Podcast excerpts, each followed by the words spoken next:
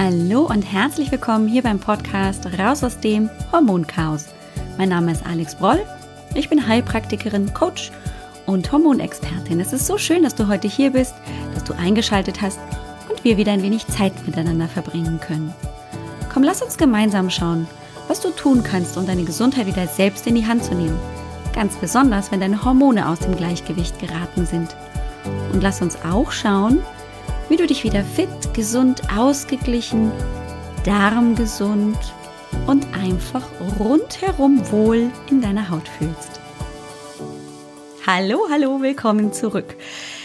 Ja, und ich begrüße dich ganz, ganz herzlich zum zweiten Teil so einer kleinen Miniserie, die wir gestartet haben beim letzten Mal. Da ging es tatsächlich um den Darm. Und das hat natürlich immer einen ganz besonderen Grund, warum ich diese Themen auswähle hier für den Podcast weil sie wichtig sind. Und meistens sind sie dann hier auch im Podcast gerne vorgestellt, weil viele Frauen sich gar nicht vorstellen können, warum Darm und vielleicht auch das Hormonsystem so dicht beieinander sitzen und zusammengehören. Das passiert mir nämlich regelmäßig in der kostenlosen Hormonsprechstunde, wenn ich mit Frauen spreche, dass ich dann auch ganz explizit nach der Verdauungsleistung frage und sie so ein bisschen irritiert erstmal sind und dann nicht genau antworten können und auch so diesen Zusammenhang erstmal gar nicht verstehen, weil sie haben Hitzewallungen und schlafen schlecht und fühlen sich kaputt und müde. Aber offensichtlich ist erstmal die Verdauung so, wie sie es halt kennen. Und wenn ich dann so ein bisschen näher frage, kennst du denn Blähungen, Völlegefühl, manchmal Übelkeit? Bist du eigentlich schon länger kaputt und müde oder gab es vielleicht in der Kindheit mal häufiger ein Antibiotikum, weil es einfach nötig war? Oder, naja, bist du gestillt worden? Gab es denn eine Kaiserschnittgeburt bei dir? Also wurdest du als Kaiserschnittbaby geboren? Das sind alles so Fragen, die ich dann häufig stelle. Und dann kommt bei vielen ähm, so der Aha-Effekt, beziehungsweise in vielen Punkten ein Ja. Ja, und dann wissen wir auch schon, da müssen wir auf jeden Fall auch ein Auge drauf werfen. Und warum ist das so? Naja, ich habe es auch schon in der letzten Folge ganz deutlich versucht zu machen. Und wenn du die noch nicht gehört hast, dann empfehle ich dir dringend auch diese dir anzuhören. Die Verdauungsleistung, unser Darm ist im Prinzip die Eintrittspforte für alles, was wir für unseren Stoffwechsel brauchen. Also wir brauchen Nährstoffe, wir brauchen ganz viele verschiedene Bausteine, um Hormone zu bauen, um unsere DNA zu bauen, um ähm, Zellen aufzubauen, um aber auch Dinge abzubauen, um zu entgiften, um äh, vorsichtig gegen Stress vorzugehen, um den irgendwie loszuwerden, um Schäden zu beseitigen und, und, und. Also die Liste ist endlos lang. Dafür brauchen wir Dinge, die wir über unsere Nahrung aufnehmen. Und das passiert nicht einfach so, schwuppdiwupp, ne? Wir essen irgendwas und dann ist es schon dort, wo es sein soll, sondern, sondern unser Darm ist die Eintrittspforte. Und im letzten, in der letzten Podcast-Folge habe ich dir, naja, vielleicht sehr ausführlich, aber in meinen Begriffen schon auch sehr wichtig, das mal wirklich zu verstehen, wie die Verdauungswege so laufen, habe ich dir sehr ausführlich erklärt, wie das funktioniert, was der Körper wann, wo, wie macht. Und letzten Endes ist es wirklich ein immer mehr Zerkleinern der Nährstoffe, um es dann wirklich im Dünndarm, im Dickdarm komplett aufzunehmen, das, was aufzunehmen ist.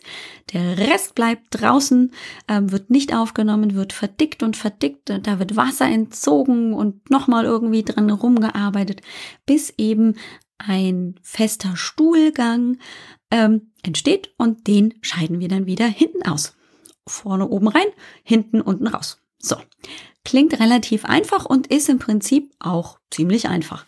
Früher hatten die Menschen vermutlich relativ wenig Verdauungsbeschwerden. Naja, das liegt vermutlich daran, weil sie sich anders ernährt haben, weil sie anders mit sich umgegangen sind. Die hatten einfach ein anderes Leben. Das hat sich geändert. Wir haben viel, viel Stress. Unsere Nahrung hat sich komplett verändert im Vergleich zu vielleicht 150 oder 200 Jahren und naja, klar, der Höhlenmensch hat sich noch ganz anders ernährt. Und all diese Punkte haben dazu geführt, dass heutzutage viel mehr Menschen viel mehr Menschen, viel, viel, viel mehr Menschen unbemerkt häufig Probleme mit der Verdauung haben. Und meistens steckt dahinter tatsächlich eine Entzündung, die verursacht werden kann tatsächlich durch eben verschiedenste Bedingungen, auf die ich gleich eingehen werde, oder einfach aufgrund von Stress. Und ja, ich höre mich manchmal wirklich an wie so eine kaputte Schallplatte, doch der Stress spielt in viel weitreichendere Bereiche rein, die unser Leben beeinflussen, die uns krank machen können, beziehungsweise wo wir gar nicht so richtig Bescheid wissen, dass auch hier der Stress uns langfristig nicht gut bekommt. Und der Darm gehört eben definitiv mit dazu. Wenn ich jetzt von Darmbeschwerden spreche, dann ist ja immer so die Frage, hä, habe ich das überhaupt? Trifft das auf mich zu? Wie gesagt, häufig fällt das gar nicht auf, weil das Verdauungsverhalten schon so normal ist oder die Betroffene das noch nie anders kennengelernt hat, dass das für sie der Normal- und Idealzustand ist.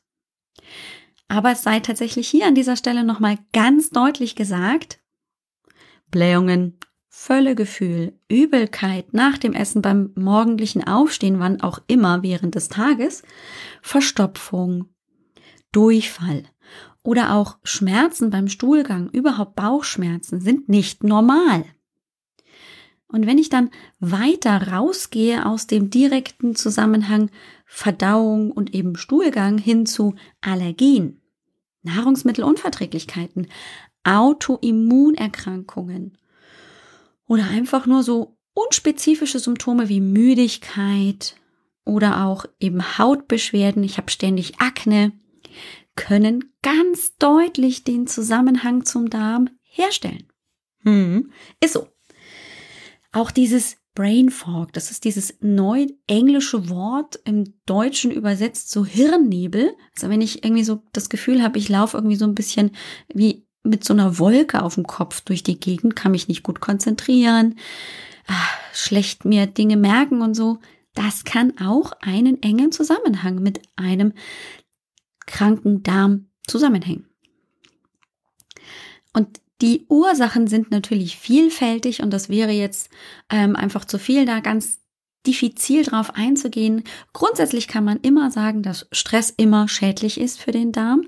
Und Stress bedeutet in dem Fall nicht nur der mentale Stress, wenn der Chef mir im Nacken hängt oder die Beziehung quer liegt oder naja, die Kinder mich nicht mehr zur Ruhe kommen lassen und, und, und, sondern da gehört natürlich auch vielleicht die recht einseitige Ernährung dazu. Zuckerreich, mit viel Gluten und Weizenmehl, alles, was halt sehr schnell verstoffwechselt werden kann, was den Darm aber irgendwie nicht wirklich gesund hält, ne? weil so ein Weißmehl ist halt schnell irgendwie aufgenommen, aber da ist für die Bewohner des Darms nicht viel drin. Und da werden wir uns gleich mit beschäftigen aber auch natürlich eine Antibiotikagabe. Und das muss nicht mal ständig und überall und ähm, so im Zwei-Monats-Rhythmus irgendwie Antibiotikum äh, genommen sein, da zutreffen, sondern das kann auch sein, dass ich früher als Kind einfach wahnsinnig viele Mittelohrentzündungen hatte, ständig Halsschmerzen und Halsentzündung und einfach die Kinderärzte damals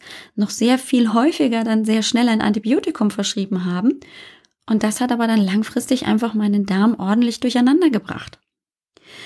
Das führt grundsätzlich meist dazu, dass das, sag ich mal, die Darmbewohner und das Darmmilieu sich nicht optimal mehr verhält. Beim letzten Podcast, in der letzten Folge, habe ich so ein bisschen erzählt, wer da wo alles wie wohnt, beziehungsweise was welche Aufgabe ähm, in diesem Verdauungsprozess ist, wer was wie wo macht. Und wenn wir von einer Darmdysbiose sprechen, dann heißt das immer, die Darmbakterien, die zu Hauf und zu Milliarden sich in unserem Darm befinden und ziemlich gut sind für uns, keine bösen, bösen Bakterien sind, sondern ganz wichtig für uns sind, weil sie uns nämlich helfen, die Nahrung aufzuspalten, die sind dann nicht mehr ganz so glücklich und ziemlich durcheinander, ziemlich im Ungleichgewicht. Tja, und wenn wir hier im Hormonchaos sind und da ein Ungleichgewicht haben, ist das oft auch mitbegründet, weil der Darm und die Darmbakterien im Ungleichgewicht sind. Es ist aber nicht nur, dass grundsätzlich nur die Darmbakterien bei einer, sag ich mal, verminderten Verdauungsleistung irgendwie nicht gut funktionieren, sondern da kommt natürlich viel zusammen. Wenn wir uns Stress generell als böse und eben sehr weitreichend betrachten, dann passiert eben zum Beispiel bei Dauerstress sehr viele Situationen während des Tages, in denen ich unter Stress bin aber es vielleicht gar nicht so wahrnehme, weil es für mich einfach normal ist, ähm, reduziert sich zum Beispiel meine Speichelleistung. Und wir haben beim letzten Mal, in der letzten Folge gehört, dass der Speichel ganz, ganz wichtig ist, weil der eben Enzyme enthält und eben auch ähm, Stoffe, die so ein bisschen schmerzstillend wirken, damit eben wir die Nahrung gut aufnehmen können, damit kleine Verletzungen nicht so wahrgenommen werden. Aber wenn jetzt diese ganzen Teilchen, die in, im Speichel enthalten sind, eben nur noch wenig vorhanden sind, dann macht das also praktisch die Aufnahme von Nahrung schon mal ein bisschen schwieriger. Dann kann es dazu kommen, dass einfach mein Magen nicht ganz so gut Magensäure produziert. Tja, und dann ist einfach der Säuregehalt des Mageninhalts nicht so sauer. Das heißt, die Nahrung wird nicht so klein gemacht, wie es nötig wäre, und dann kommen ziemlich große Batzen an Nahrungsbestandteilen in den Darm. Und dann habe ich vielleicht noch Pech, weil auch noch meine Leber nicht ganz so gut funktioniert, weil die unter Dauerdruck und Stress steht und eigentlich gar nicht mehr gut Gallensäuren und damit eben dann auch die Teile zur Verfügung stellen kann, die wichtig sind, um Fette aufzunehmen. Naja, und der Pankreas hat auch ordentlich viel zu tun ähm, und auch dort werden weniger Verdauungsenzyme freigesetzt, als eigentlich wirklich sinnvoll und wichtig und richtig wären. Ja, und dann habe ich ein ziemliches Durcheinander schon, bevor überhaupt die Nahrung wirklich auch im Dünndarm und dann im Dickdarm angekommen ist. Der Dünndarm ist ja der ganz, ganz große Teil des Darms, richtig, richtig lang und eben durch diese Struktur mit eben diesen kleinen Falten und auf den Falten sind da nochmal Zellen, die sich so nach außen ploppen. Ähm, so muss man sich das mal wirklich im Prinzip vorstellen. Haben wir also eine riesige Oberflächenvergrößerung und da sitzen Milliarden von Bakterien. Da sitzen viele verschiedene. So die bekanntesten, die man immer schon mal gelesen hat, das sind so die Lactobacillen, die Bifidobakterien, dann gibt's noch die Enterokokken, sind alles irgendwie Milchsäurebakterien. Und die haben unterschiedliche Aufgaben. Und wenn so bisschen wie bei uns auch. Also wenn halt der Lehrer krank ist so in der Schule, ähm, dann tanzen die Schüler auf den Tischen zum Beispiel. Also es passiert auf jeden Fall ein ordentliches Durcheinander. Es wird nicht das gemacht, was eigentlich zu tun ist. Und das ist tatsächlich langfristig ziemlich schädlich für uns. Wenn wir uns zum Beispiel angucken, was Lactobacillen alles so für Aufgaben haben, da habe ich mal so einfach so eine kleine Liste an verschiedensten Lactobacillen mir mal rausgeholt. Ähm, da haben wir zum Beispiel ein bestimmtes Bifidobakterium, das eben ganz, ganz wichtig ist, äh, weil es antientzündlich wirkt im Darm und ähm, auch eine indirekte Wirkung auf den Helicobacter pylori im Magen hat, also da den im Schach hält das ist zum Beispiel eine wichtige Funktion. Ja, dann kann ich damit eben die Ausbreitung von diesem sehr blöden Keim, der dann auch ordentlich Gastritis, also ein Magengeschwür verursachen kann, vorher Entzündung, dann Geschwür, ähm, verhindern. Wir haben auch den Lactobacillus casei, der zum Beispiel ganz wichtig ist, wenn der in ausreichender Menge vorhanden ist, dass ich eben gut reagiere und nicht empfindlich reagiere bei Allergien. Also, dass ich eben nicht dann ähm, irgendwie einen Heuschnupfen entwickle auf Birken, Pollen oder sonstige Gräser. Ähm, ja, und zum Beispiel ist das Lactobacillus, der Lactobacillus casei ganz, ganz wichtig, um den Rotavirus zu bekämpfen. Habe ich also zu wenig Lactobacillen von diesem Casei-Typ, dann ist natürlich auch mal so eine schöne Rotavireninfektion häufiger möglich als vielleicht mit einem ausgeglichenen Lactobacillus casei in der Menge im Darm.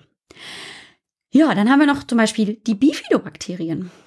Eine Bifidobakterium, das hat zum Beispiel die Aufgabe, ähm, dann das die Gasbildung bei Säuglingen zum Beispiel zu reduzieren, dass die nicht so viel Blähungen und damit Koliken haben. Tja, Schau an. Oder es unterstützt zum Beispiel auch die Ausleitung von Giftstoffen. So. das ist auch wichtig. Wir nehmen viel, viele Giftstoffe über den Tag und über einfach die Nahrung auf. Und wenn ich dann also ein Bakterium habe, das auch bei dieser Ausleitung mithilft, dann habe ich natürlich gewonnen. Enterokokken gibt es auch. Die haben zum Beispiel eine antikarzinogene Wirkung. Das bedeutet also, dass die gegen Tumorbildung wirken. Die haben aber auch zum Beispiel die Wirkung, den LDL-Cholesterinwert zu senken. Also man sieht schon, das geht nicht immer nur darum, dass die Darmbakterien irgendwie die Nahrung klein machen und dann dementsprechend ähm, irgendwie dafür sorgen, dass der Darm und also jede Darmzelle dann für sich diese Nahrungsbestandteile, Kleinstbestandteile aufnimmt, sondern die haben auch eine sehr viel weitreichendere Wirkung. So. Und wenn die dann das nicht mehr tun können, weil die nicht so verteilt sind, wie es eigentlich richtig und wichtig wäre für den Darm, dann wird das zu einem ordentlichen Chaos. Und dann spricht man von einer Darmdysbiose. Und das kann sich zum Beispiel äußern, dass eben die Verteilung der Darmbakterien sich komplett verändert und nicht mehr einem gesunden Zustand entspricht. Und dann habe ich möglicherweise vor allem Blähungen, Verdauungsbeschwerden eben. All das, was wir schon eben betrachtet haben. Es kann aber auch zum Beispiel dazu kommen, dass einfach aufgrund dieser nicht ordentlich und gesund, gesunden Verteilung der Bakterien auch bestimmte Bakterien ähm, nicht mehr ihre Arbeit so ausführen können, die direkt an, sag ich mal, dem Übergang von Darmlumen zu Darmzelle sitzen. Und die haben eigentlich vor allem die Aufgabe, Schleim zu bilden. Dieser Schleim direkt an den Darmzellen wird produziert von, ha, ich liebe diese zwei Bakterienstämme. Die hören sich einfach total schräg und crazy an und sind super wichtig. Ich sage mal zu meinen Klientinnen, this is the new shit gerade so, im wahrsten Sinne des Wortes. Also es sind äh, Fecalibacterium brausnitzii und Akkermansia mucinifilia. Hören die sich nicht toll an? Ich finde, wenn man die einmal aussprechen kann, fehlerfrei, dann hat man schon ganz viel vielleicht verstanden von einem gesunden Darm. Nein, Spaß beiseite. Diese beiden Bakterienstämme bilden einen Stoff, Butyrat, Buttersäure, und das sorgt tatsächlich dafür, dass sich eine Schleimschicht zwischen dem Darmlumen und der Darmzelle, dort wo ja dann eigentlich normalerweise die Nährstoffe aufgenommen werden sollen, bildet. So, wenn die gut arbeiten, diese beiden Bakterienstämme und viele andere gehören da natürlich auch noch mit dazu, dann habe ich eine dicke, fette, gute Schleimschicht und damit einen guten Schutz der Darmzelle vor Stoffen, die da nicht rein sollen. Na, weil eben nur bestimmte Nährstoffe und bestimmte Teile aus unserer Nahrung dann da durchgehen können durch diesen Schleim und dann wird das ganz bereitwillig von der Zelle aufgenommen und dann können wir damit eben gut arbeiten, weil das dann nämlich über die Darmzelle in den Blutkreislauf gelangt und dann haben wir praktisch das zur Verfügung. Wenn jetzt allerdings mein Darm eben nicht gut funktioniert, die Darmbakterien auch irgendwie nicht richtig verteilt sind und die Schleimschicht in die Knie geht, weil meine Verdauungsleistung einfach grundsätzlich nicht besonders gut ist, dann habe ich ein Problem. Dann habe ich nämlich nicht mehr genügend Schutz durch diese Schleimschicht der jeweiligen Darmzelle und dann werden die ein bisschen pissig. So kann man es im Prinzip sagen. Denn die sind dann natürlich irgendwie so, au, i, au, das zwickt und drückt und mm, mm, da sind ja viel größere Bestandteile, die da jetzt eigentlich rein wollen. Naja, und weil die die nicht reinlassen, aber die auch irgendwie keinen Bock haben, sich da ständig gegen zu wehren und einfach auch irgendwie so ein bisschen, ich sag mal, wenn man sich das so vorstellen mag, schwach werden, bilden die dann so kleine Kanälchen zwischen den einzelnen Darmzellen. Dann entsteht so ähm, praktisch so ein kleiner Durchgang, der da eigentlich gar nicht entstehen sollte, weil eigentlich steht jede Darmzelle dicht an dicht und verschließt sich gegenseitig auch praktisch an den Seiten, sodass dann niemand durchkommt, irgendwie wo er nicht durch soll. Jetzt ist aber die Schleimschicht nicht gerade besonders und die sind ein bisschen genervt und haben auch nicht mehr so die Energie und dann entstehen eben diese kleinen Löcher. Dann spricht man üblicherweise vom Leaky Gut. Keine schöne Geschichte, weil nämlich natürlich die Darmzelle jetzt immer noch pissig ist. Das findet die nämlich immer noch nicht schön, dass diese Teilchen sich dann irgendwo ähm, einen Weg geschaffen haben, wo sie eigentlich nicht entlang sollten. Und das Immunsystem, das dahinter steht, praktisch, so, um eben immer noch zu gucken, dürfen hier überhaupt die Stoffe rein oder nicht, die werden jetzt natürlich richtig krantig und beginnen da richtig aktiv vorzugehen gegen große Bestandteile, die da eigentlich nichts zu suchen haben. Das heißt, es entsteht dort an dieser Zelle, so im Übergang Richtung Blutkreislauf, eine Entzündung. Ja. Und wir kriegen aber von der meistens nichts mit, außer wir haben eben so unspezifische Symptome. Manchmal ist es tatsächlich auch mit Schmerzen verbunden. Manchmal ist es aber auch wirklich nur, dass es eigentlich sich nur komisch anfühlt, dass man einfach chronisch müde wird und gar nicht mehr richtig irgendwie so in seine Kraft kommt. Alles irgendwie blöd. Tja, und das Leaky Gut ist eben heutzutage natürlich sehr viel präsenter als vielleicht noch vor 20 Jahren und auf jeden Fall wichtig im Kopf zu haben. Denn wir suchen ja immer noch die Verbindung zwischen Hormonhaushalt und Darm. Naja, es ist zum Beispiel so, dass wenn ich einen gut funktionierenden Darm habe, mit ausreichend vorhandenen Darmbakterien, Lactobacillen, Bifidobakterien, Enterokokken und, und, und, na, die Liste ist ja lang. Ich brauche keine Milliarden verschiedene Bakterien hier aufzählen. Dann sind auch bestimmte Enzyme zum Beispiel im Darm sehr gut aktiv, die zum Beispiel abzubauen das Östrogen weiter abbauen, damit der Darm das dann ausscheiden kann. So werde ich also mein altes verbrauchtes Östrogen recht elegant los.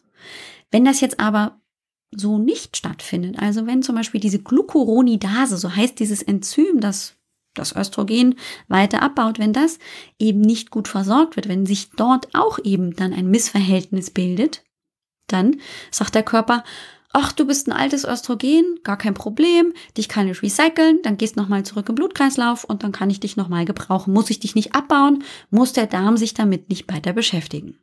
Okay. Blöde Geschichte für all diejenigen, die eh schon mit einer Östrogendominanz zu kämpfen haben, denn das wird damit noch besser. Ja.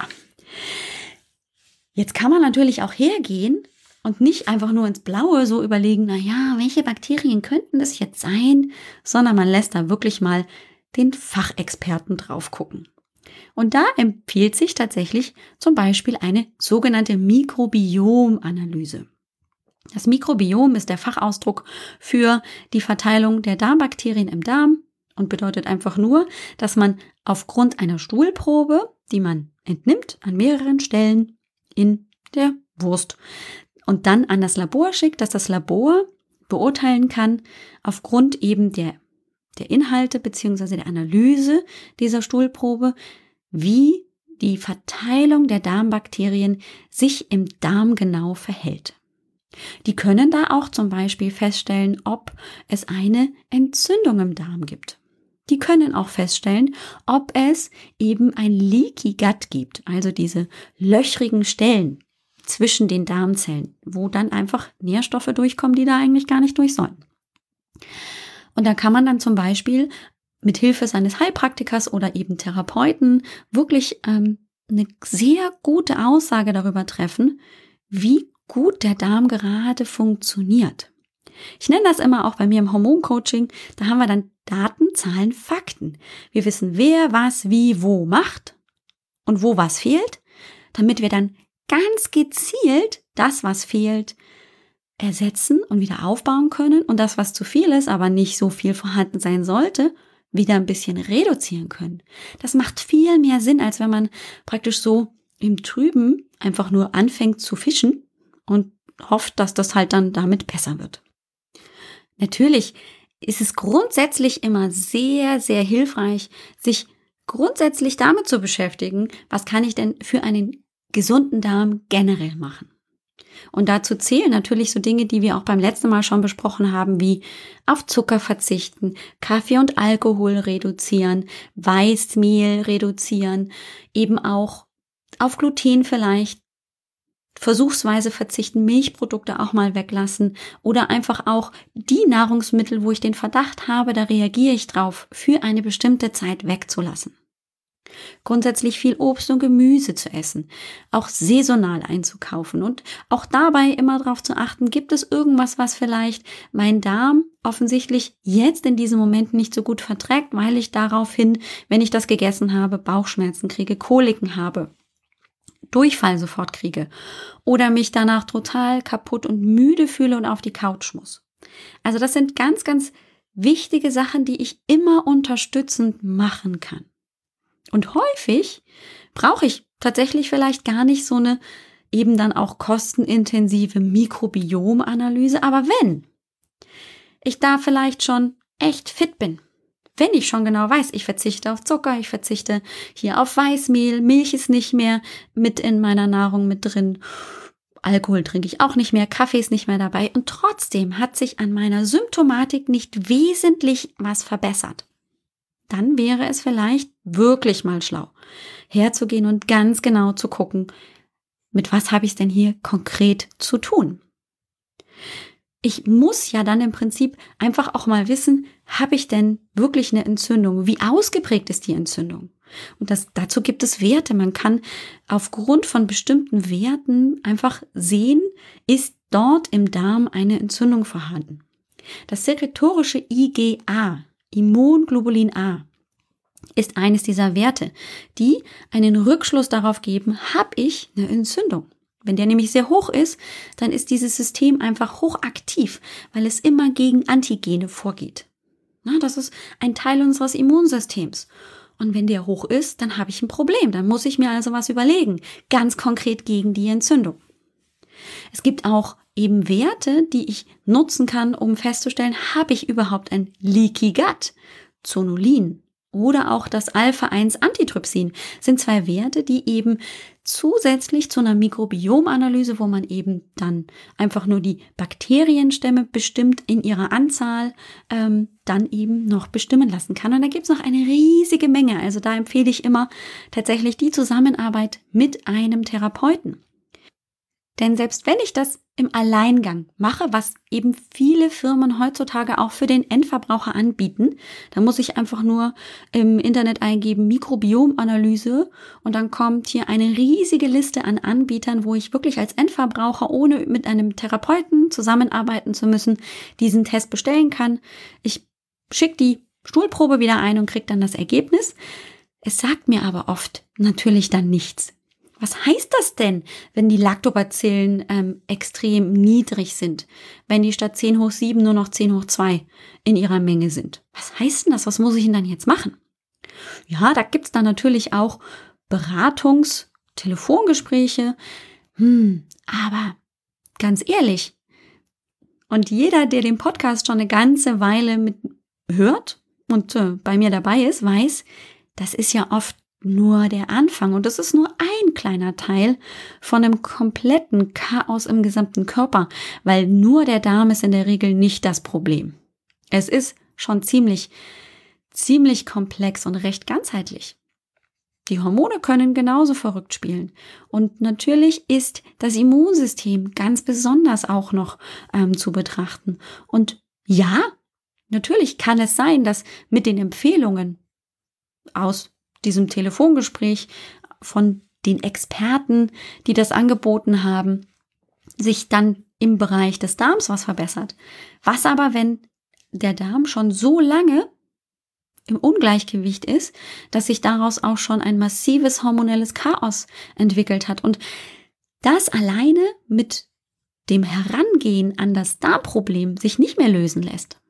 Wenn es dann trotzdem noch schief hängt, ja, dann ist der Darm besser, aber dann habe ich immer noch keine Verbesserung bei meinen Hitzewallungen oder den PMS-Beschwerden.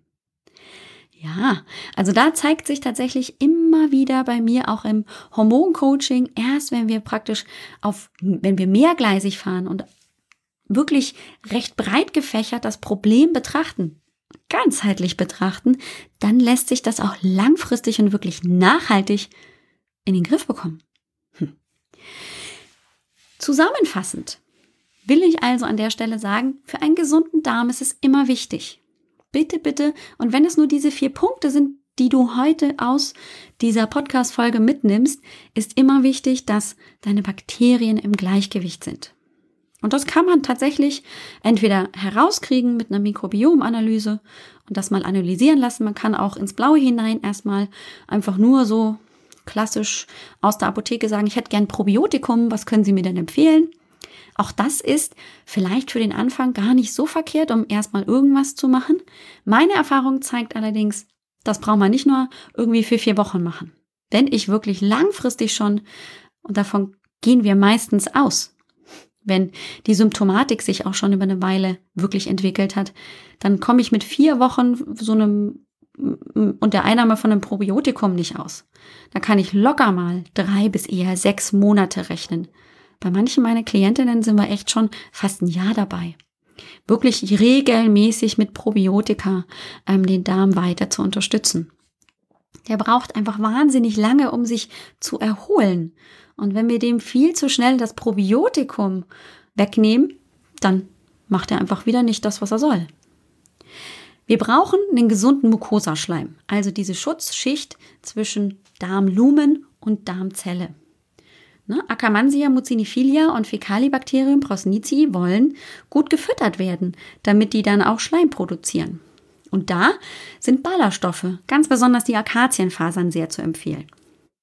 Wenn du möchtest, ich habe in den Show Notes zu dieser Folge tatsächlich einen Link zu einem sehr, sehr guten Präparat, das ich dir sehr empfehlen kann. Und ich bin weder mit denen ähm, verbandelt, noch ähm, bekomme ich da irgendwie eine Affiliate-Provision, sondern ich habe einfach ein sehr, sehr gutes Gefühl, dir das zu empfehlen. Wenn du also auf der Suche bist, das mal auszuprobieren, kann ich dir die Akazienfasern auch gerade von dieser Firma sehr empfehlen. Wir müssen auch darauf achten, dass die Entzündung niedrig bleibt. Das können wir natürlich jetzt direkt nicht beeinflussen. Wir können aber dafür sorgen, dass alle Antigene, also die irgendwie negativ auf das Immunsystem wirken und das sehr reizen und damit aktivieren, dass wir die zurücknehmen. Also verzichte ich auf vielleicht all diese Stoffe, die mein Immunsystem anträgern würden. Ja, und wenn ich dann das alles tue, sorge ich eben für eine gesunde, intakte Darmwand und damit für eine dann wirklich wieder richtig physiologisch korrekte Aufnahme der Nährstoffe über die Darmwand in die Darmzelle rein, aus der Darmzelle hinten wieder raus, rein in den Blutkreislauf. Das will ich haben. Das ist eine gute Verdauungsleistung. Und drumherum machen dann all die Darmbakterien, die in der richtigen Menge vorhanden sind, genau noch die weiteren Tätigkeiten, die sie eben auch noch mit tun. So, Punkt. Wichtig, wichtig, wichtig. Das sollten wir also im Kopf haben.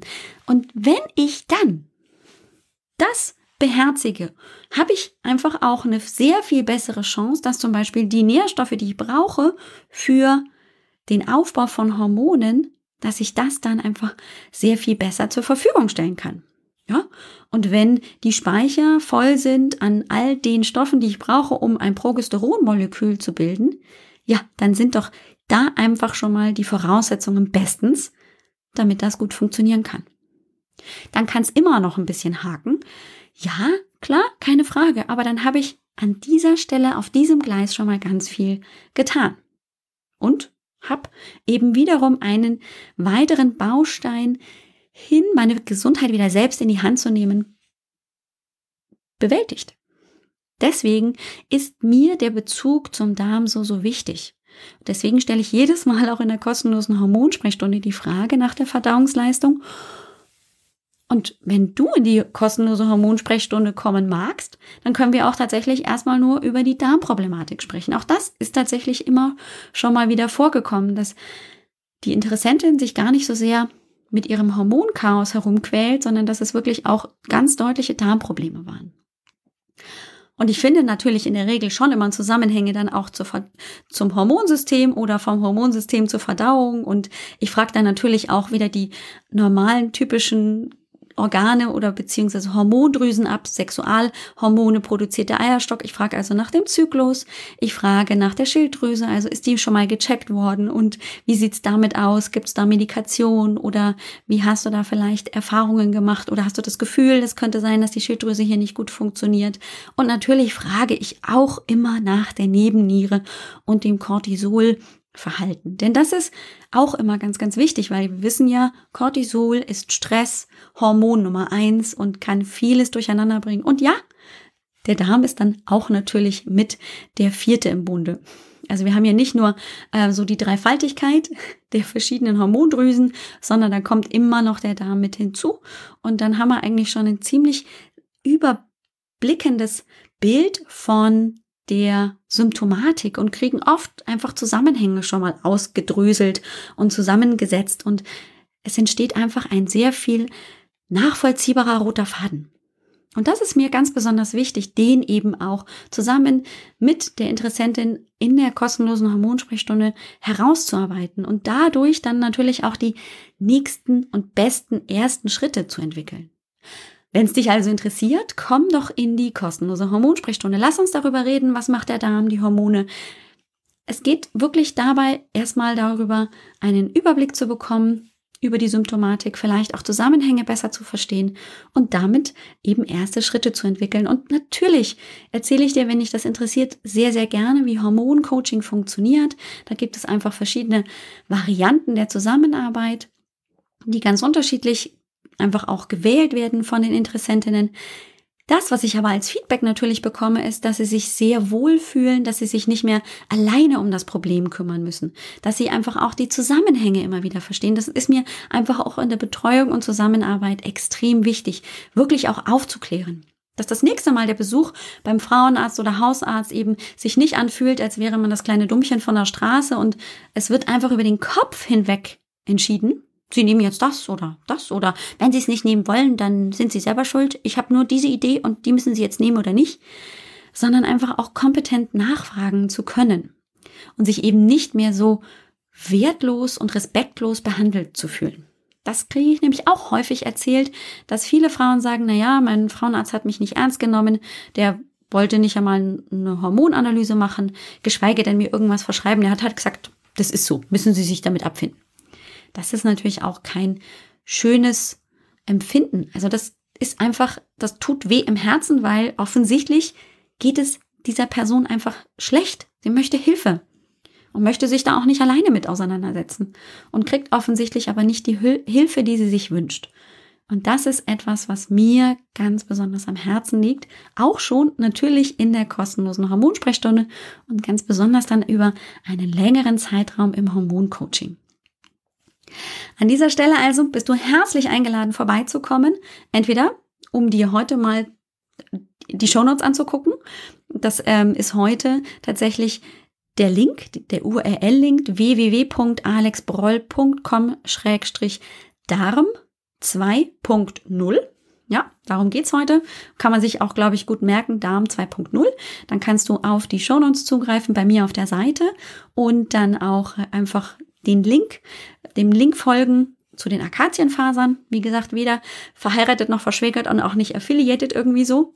Und wenn du in die Sprechstunde kommen möchtest, bist du herzlich eingeladen, dir einfach nur einen Termin zu buchen. Mehr muss es gar nicht sein. Auf www.alexbroll.com-sprechstunde. Ja. Naja, und ganz nebenbei, wenn du jetzt sagst, oh ja, Darm interessiert mich gerade gar nicht so, aber ich bin mir ziemlich sicher, ich habe eine Östrogendominanz. Und by the way, Alex, ich habe auch schon mal den Test gemacht. Und ähm, aber die Sprechstunde ist auch nichts für dich. Ich habe noch eine Neuigkeit, die ich jetzt immer gerne auch mal im Podcast einfach so kurz erzähle und erwähne. Es ist tatsächlich jetzt ein Selbstlern-Online-Kurs zur Verfügung, nämlich auf Wiedersehen Östrogen Dominanz. Ein Kurs wirklich zum selberlernen, selbst zu Hause sich mit dem Thema auseinandersetzen. Die Recherchearbeit hast du mir überlassen. Das ist alles in diesem Kurs enthalten. Das heißt, das ist das geballte Wissen rund um die Östrogendominanz. Was ist die Ursache dafür? Und es gibt viele dafür. Was ist der Normalzustand? Was kannst du jetzt im ersten Schritt dagegen tun? Und im zweiten Schritt und im dritten Schritt. Ähm, also das heißt, das ist für dich wirklich so eine kleine How-to-Anleitung. Wie kann ich es jetzt wirklich selber wieder in den Griff bekommen? Dazu kannst du natürlich gerne auch ins Hormoncoaching kommen, aber ich habe praktisch meine besten Wissensteile ähm, aus dem Hormoncoaching in diesen Online-Kurs reingesteckt, um ähm, es dir einfach auch zu erleichtern, dass du es selber in die Hand nehmen kannst, dass du in deinem Tempo lernen kannst und einfach für dich auch das Wichtige und das, was du an Wissen brauchst, für dich rausziehen kannst. Wenn du da gucken möchtest, dann geh einfach auf www.alexbroll.com Östrogendominanz mit OE am Anfang geschrieben und dann kannst du dir so ein bisschen die Inhalte ähm, tatsächlich auch ähm, anschauen. Dazu wird es auch ein Video geben. Das ist noch nicht ganz so produziert, aber ist in der Mache. Dann kannst du nämlich auch so ein bisschen in den Kurs mal reingucken. Werde ich dir ein bisschen was einfach auch in einem Video erzählen. Ja, und ähm, wenn du dazu auch Fragen hast, also ob der Kurs für dich geeignet ist, aufgrund der Symptomatik oder dem, was du schon gemacht hast, kannst du mir natürlich auch jederzeit eine E-Mail schreiben. Schreib mir einfach auf hello at alexbroll.com. Ich antworte dir auf jeden Fall.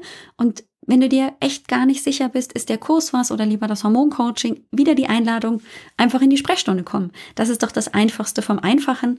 Einfach auf www.alexbroll.com-sprechstunde. Sprechstunde kannst du also nutzen für das Hormonproblem, das Darmproblem oder soll ich den Online-Kurs oder das Hormoncoaching buchen? Also komm einfach, wir reden und dann wird sich wahrscheinlich ganz viel Klarheit für dich entwickeln. Mach's gut, wundervolle Woche. Ich freue mich, wenn wir uns nächste Woche wieder hören. Dann wollen wir nämlich noch mal so ein bisschen mehr uns mit dem Stress beschäftigen. Yay, Stress. Ja, sorry, ich weiß kaputte Schallplatte und so, aber es ist wichtig, dass wir uns da noch mal mit beschäftigen. Ich drücke dich ganz doll bis nächste Woche. Ciao. Dir hat dieser Podcast gefallen? Dann wäre es großartig, wenn du diesen Podcast mit deiner 5-Sterne-Bewertung auf iTunes unterstützt. Und wenn du noch mehr über dein Hormonchaos erfahren willst, geh einfach auf www.alexbroll.com. Bis zum nächsten Mal.